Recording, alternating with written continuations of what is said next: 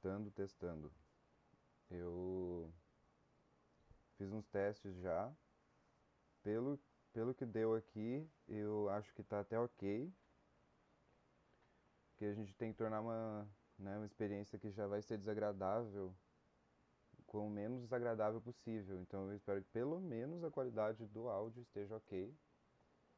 Porque, bom, eu confio nesse fone que eu comprei, apesar de eu não ter testado ele antes.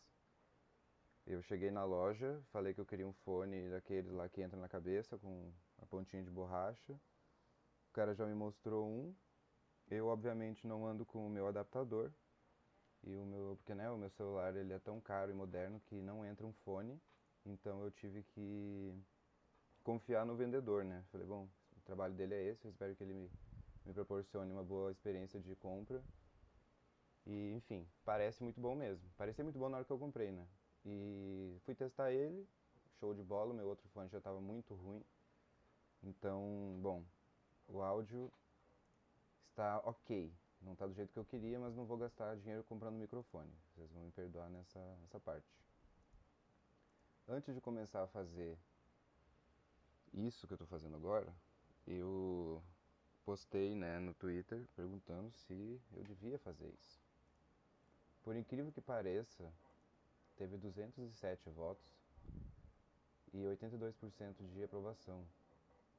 Pessoas que votaram aqui no sim, é, concordam com isso aqui, é, isso aqui é culpa de vocês, vocês que fizeram essa aposta, né? Vocês que vão ter que arcar com essas consequências. Então, né? Eu posso dizer. Quem votou não, eu respeito profundamente. Inclusive imagino quem, te, quem, quem seja, né? E enfim, são pessoas que querem o meu bem, não querem que eu faça isso que eu estou fazendo. Mas enfim, nesse post que eu fiz, eu coloquei, pedi para vocês mandarem sugestões de temas para eu ficar falando aqui. E nós tivemos algumas respostas, por incrível que pareça. O rapaz chamado Cirilo mandou o seguinte: Vida de quem trabalha em restaurante, por favor. Eu assim, eu queria que que tipo fosse um pouco mais específico. Eu acho que eu poderia passar horas aqui falando só sobre isso, porque se fosse uma coisa específica da vida de restaurante, eu poderia responder melhor, né? Mas eu vou pegar uma coisa aleatória dentro desse tema e vamos ver o que pode acontecer. Dentro da vida de restaurante, que foi uma experiência muito nova para mim, porque antes eu trabalhava em escritório, trabalhava numa agência de branding, sei lá, trabalhava franquia, então era uma coisa bem escritório, não tinha muito, tinha nada a ver com trabalhar em restaurante. Então, uma das coisas que eu notei, que eu achei meio absurdo assim, mas que realmente é, todos os dias é um bagulho muito novo assim, porque principalmente eu que lido com atendimento, né? Então eu não estou tipo dentro da cozinha. Eu que interajo com as pessoas, eu faço a parte a parte mais desagradável, porque quem está dentro da cozinha cozinhando, está dentro da cozinha cozinhando, né? Por mais que, enfim, eu acho que a parte mais chata é a de tu olhar na cara do cliente chato e lidar com ele. Mas isso novamente prova o meu ponto de que todos os dias é uma parada muito nova. Tipo, todos os dias tu vai lidar com gente estranha, tu vai lidar com gente massa, sabe? Tu vai lidar com cliente filho da puta, então, trabalhar em algo sempre tão novo, eu achei um bagulho bem enriquecedor, assim, bem que me amadureceu. Mas eu, pelo que eu já conheci de algumas pessoas que trabalharam na área, é, às vezes não é bem o teu negócio, entendeu? Tipo, tu ficar ali lidando com aquele monte de gente, porque pode ser extremamente desagradável. Mas enfim, eu já normalmente eu já falo mais com o nego do leite, então eu acho que para mim fez mais sentido, tanto que eu estou trabalhando com isso até hoje. Enfim, Cirilo, espero que saber que todos os dias é uma novidade, seja ela ruim ou boa, é assim que é a vida de trabalhar em restaurante. Teve um reply nesse tweet dele que fala sobre que é o Pança Louca. Ele mandou o seguinte: clientes bizarros, clientes clássicos, o que acontece na cozinha, etc clientes bizarros. Mesma coisa, assim, eu poderia ficar citando uma lista infinita de filho da puta que vai lá no restaurante. Mas eu acho que o, o, o mais bizarro pra mim são clientes que, tipo assim, parece que o objetivo do cara não é ir pro restaurante pedir uma comida e comer. É, é, ele tem que provar um ponto em tudo que ele faz. Então, ele chega, ele olha para as opções que tem no cardápio, especificadíssimas, e ele fala pra mim, cara, eu sou vegano. O que é que tem de vegano aqui? Quando esse maluco solta essa pergunta, ele quer que eu palestre e apresente para ele, quase que num slide todo o cardápio, para que ele se sinta abraçado, né? Para que ele sinta, nossa, esse lugar aqui é massa. Olha só, o cara tá especificando tudo pra mim. Pô, que foda isso aqui. Eu sou vegano. E aí eu falo pra ele, olha, cara, isso, isso e isso. E aí o maluco trava, porque o maluco ele não quer ouvir isso. Ele não quer que tu só aponte, fale, não. Esse aqui, um, dois, três, e quatro. Vegano, cara, só escolhe. Os caras, não, ninguém quer escolher, já quero deixar isso muito claro aqui. Não sei se você que está ouvindo agora se encaixa nesse perfil, mas as pessoas não querem escolher. Quando tu dá várias opções para essa pessoa, ela não vai saber escolher. Quando tu tiver um bagulho extremamente prontinho ali, ó, quadradinho, feito, é só pegar e comer, aí sim as pessoas vão amar.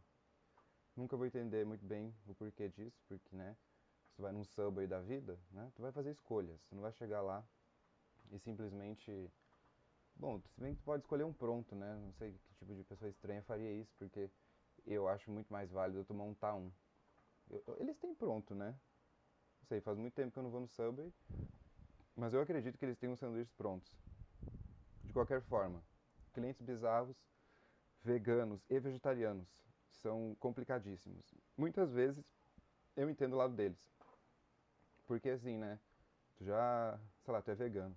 Tu já não come nenhum derivado animal na tua vida. Aí tu vai no restaurante e aí o bagulho tem queijo. Beleza? Tu tem todo o direito do mundo de reclamar. Porque, né? Essa foi uma escolha tua. E tu não quer comer queijo. Mas o problema é que tem vegano que eu acho que é tão paranoico com isso que parece que o objetivo deles é achar algo na comida.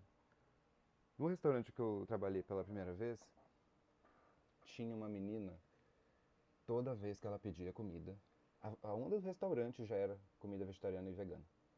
Toda vez que ela ia lá, ela futricava a comida inteira com um garfo. Mas ela futricava cada grão do arroz, ela futricava tudo. E o boto fé que a única intenção dela era achar um bagulho na comida para poder, sei lá, nos xingar ou fuder com a nossa vida. Eu boto fé que esse era o único objetivo dele. Porque realmente tem, acreditem ou não, galera, tem gente que o único objetivo da pessoa de sair de casa é hoje eu vou infernizar a vida de alguém, hoje eu vou tirar alguém do sério, hoje eu preciso ser insuportável. Eu vou fazer isso onde? Com o garçom do restaurante, porque ele é obrigado a ouvir o que eu tô falando, ele é obrigado a a engolir o sapo, entendeu? Ele é obrigado. A, esse é o trabalho dele. Eu vou lá descontar as minhas frustrações nele. Bom, mas enfim. Não quero deixar isso aqui também uma experiência meio bad. Não quero desencorajar ninguém a trabalhar com isso. Até porque eu trabalho com isso até hoje. Então, enfim. De clientes bizarros, eu acho que poderia ficar falando mais um tempão, mas eu, eu, vou, eu, vou, deixar só nesses mesmo. A gente tem que andar com isso aqui. Eu não fazia ideia do tanto que seria difícil manter um fluxo de raciocínio. Porque assim, né, eu ouço uns podcasts aí e parece que os caras pintam e borda, assim, ó, play, pá, dá-lhe o papo, assim, ó, uma hora, pá, pá, pá, pá, de ideia atrás de ideia. Claro que tem questão de prática, né, não tenho prática, tô só falando aqui no microfone, sozinho na minha sala, mexendo no computador.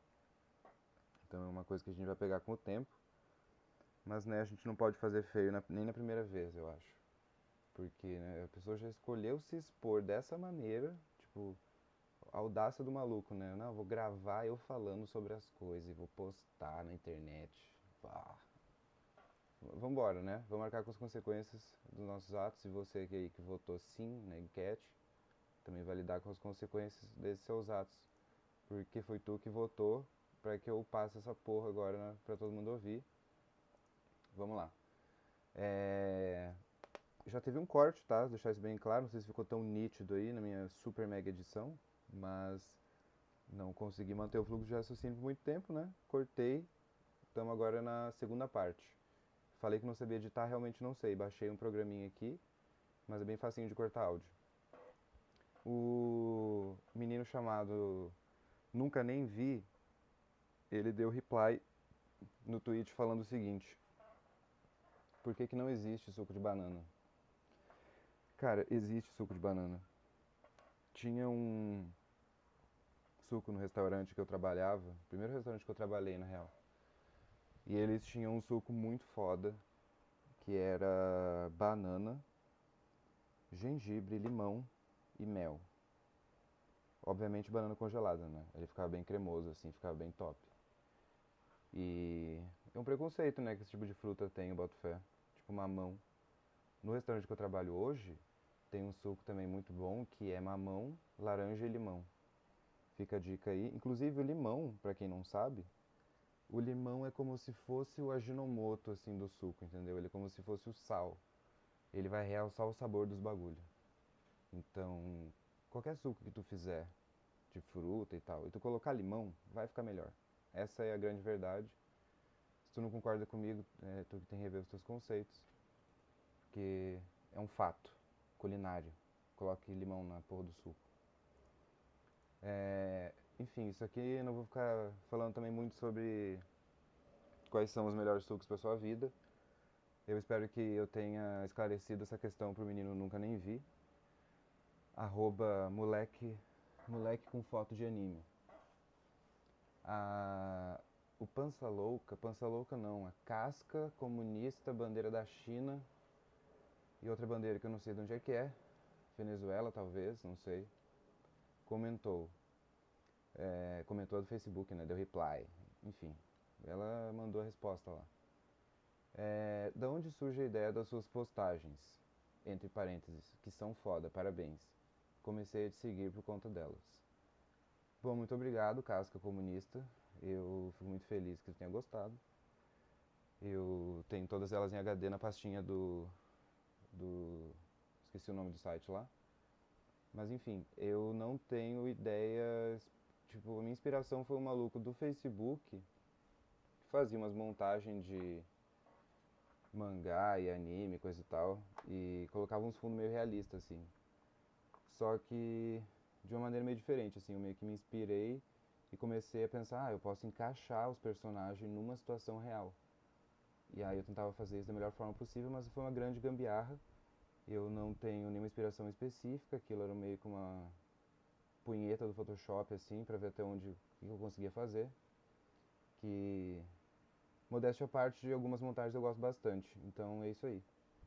Espero que não tenha te frustrado, pois não é uma grande inspiração não, é só uma gambiarrinha que eu fiz pra enfim, né, fazer uma parada, ter, ter um tipo portfólio. Eu penso mais isso como um portfólio assim, um bagulho que eu fiz e que eu acho legal. E se tu quiser dicas, eu não sei te dar muito bem porque eu fui fuçando nos botãozinhos e aprendendo. Poderia ter colocado um tutorial no YouTube, mas eu escolhi o sofrimento maior. Eu acho que assim a gente se desafia um pouco mais, né, para poder crescer. É, de outros tópicos que a gente pode ter aqui no post oficial, nós temos o que acontece na cozinha.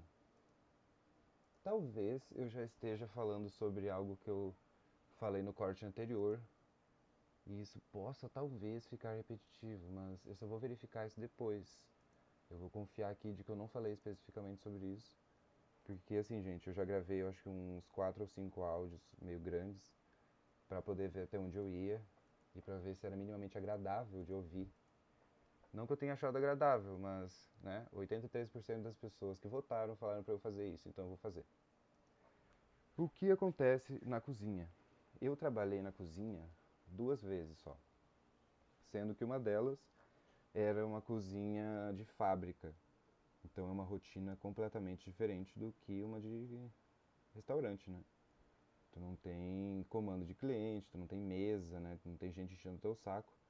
No caso, o cliente enchendo o teu saco, né? Tu vai ter pessoas da cozinha enchendo o teu saco. É um pouco diferente.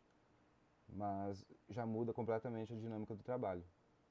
Inclusive, nesse lugar que eu trabalhei, eu comecei na confeitaria e eu nunca tinha trabalhado em cozinha, tipo, entrei do nada naquela cozinha industrial, eu, tipo, de, com aquela touquinha, aquela calça quadriculada, um crocs duro, sabe? Uma parada meio desconfortável. E aí uma, tinha uma guria lá que era quem ia me instruir, assim, do que eu tinha que fazer, como é que eu tinha que fazer as coisas. E a minha primeira, eu lembro até hoje que a minha primeira tarefa no restaurante foi: você precisa por, é, porcionar e embalar 285 brigadeiros até X hora, que eu não lembro que horas que era. Aí eu falei, uai, então tá, né? Não... Quão difícil pode ser porcionar e empacotar brigadeiro? Isso vai ser suave, isso vai ser de boa, saca? 285 me assustou um pouco no início, mas como eu já tinha feito isso várias vezes na minha infância com a minha mãe, eu pensei, só toca aqui que vambora. O brigadeiro que eles faziam lá, ele ficava gelando um bom tempo antes de fazer. Então aquela porra ficava dura e era muito grudento, porque ele era muito batido. E eu tinha que eu tinha que pesar cada caceta de bolinha de brigadeiro na balança de precisão para poder porcionar na medida certa. Eu não lembro agora quantas gramas que era aquele bagulho. Só que é muito grudento, velho. Então eu tinha que usar as duas luvas. E aí, toda vez que eu dava uma colherada naquela porra, ela esticava. E aí eu tinha que com o dedão, tipo, colocar o dedão na colher e tirar um pedaço assim do brigadeiro. E aí o brigadeiro caía em cima da balança. E aí tinha um plástico filme na balança e aí grudava o brigadeiro no plástico filme. E aí às vezes era caía mais do que devia ter, então eu tinha que pegar outra colher e raspar um canto dele, só que ele era duro, então eu fazia uma meleca do caralho, sabe? Eu sei que passou uns 20 minutos, eu tava no quinto brigadeiro. E a menina me olhando do outro lado da cozinha, né? A gente não tem cliente, não tem mesa enchendo o saco, mas a gente tem um quadro do nosso lado mostrando tudo que a gente tem que fazer no dia. E aquilo tem que ser feito no dia, não tem outra. Tem que fazer. Enfim, né? Me olhando torto. E eu comecei a acelerar aquele bagulho. Finalmente eu termino a porra do, do, do porcionamento. Que é, né, pesar os bagulhos. Então tu tem as 285 bolinhas do caralho na forma. Aí ela, agora tu precisa enrolar 285 brigadeiro. Depois precisa pegar potinhos de brigadeiro, tirar potinhos por potinho e colocar um brigadeiro em cada e fechar todos eles e colocar o rótulo depois. Na hora eu não entrei em desespero porque eu já estava numa fase da minha vida que eu falei, olha, só bora, alguma coisa vai acontecer e é isso aí. Não vou entrar em grandes detalhes, mas foi um dia vitorioso, eu me surpreendi muito. Eu tive um ataque de pânico quando eu saí do trabalho, mas 285 brigadeiro entregue, entendeu? Uma coisa que eu duvidei muito que eu ia conseguir fazer. O, já a massa de quiche, eu não sei também se é válido eu ficar falando aqui um monte de coisa de trabalho bem específicos, tipo, pô, dei play no bagulho pra ouvir como é que faz massa de quiche, porcionar brigadeiro. Acho que a gente consegue ser um pouco mais interessante que isso, né? Mas eu devia, na real, voltar no ponto que me levou a falar dessa fábrica. Ah, tá. O que acontece na cozinha. Bom, isso que eu falei acontece na cozinha, já vou dizer pra vocês, né, obviamente. Mas agora eu quero falar da cozinha de, de restaurante. Porque a cozinha de restaurante é uma parada muito louca. Tipo, eu consigo entender perfeitamente porque que cozinha de restaurante é um lugar que sempre tem treta. Eu boto fé que são pouquíssimas as cozinhas, pouquíssimas cozinhas que vai ser todo mundo de boa, porque é um ambiente meio caótico de pessoas quase que esbarrando em pessoas e panela quente e algumas vezes uma gritariazinha e as comandas saindo, e garçom cobrando. Então, tipo, tem que estar tá atento a muita coisa, fazendo, tipo, um monte de coisa ao mesmo tempo. Que, pelo que eu já entendi, a maioria da galera que trabalha em cozinha é meio louca. Então, pra eles isso é o máximo. É tipo, só bora, vamos fazer isso aqui. Correria é isso mesmo. Inclusive, eles gostam da correria. Eu entendi um pouco disso, mas na minha parte foi mais do. Como garçom, né? Não foi uma parada como cozinheiro. Bom, correria. Se tu não consegue lidar com pressão, se tu não consegue lidar com várias pessoas ao mesmo tempo, eu recomendo que tu comece num lugar pequeno. Não vou falar para tu não fazer, porque é uma parada que me ensinou muita coisa, então eu acho válido recomendar aqui também. Quer trabalhar com isso? Trabalha. Mas é uma loucura. É uma loucura que pode ser muito divertida, mas é uma loucura. Não quero me prolongar muito nos assuntos. Não sei, eu tô meio, meio inseguro aqui. Talvez se eu falar um pouquinho de cada coisinha, eu consiga me sair melhor, não sei. Isso aqui é um teste.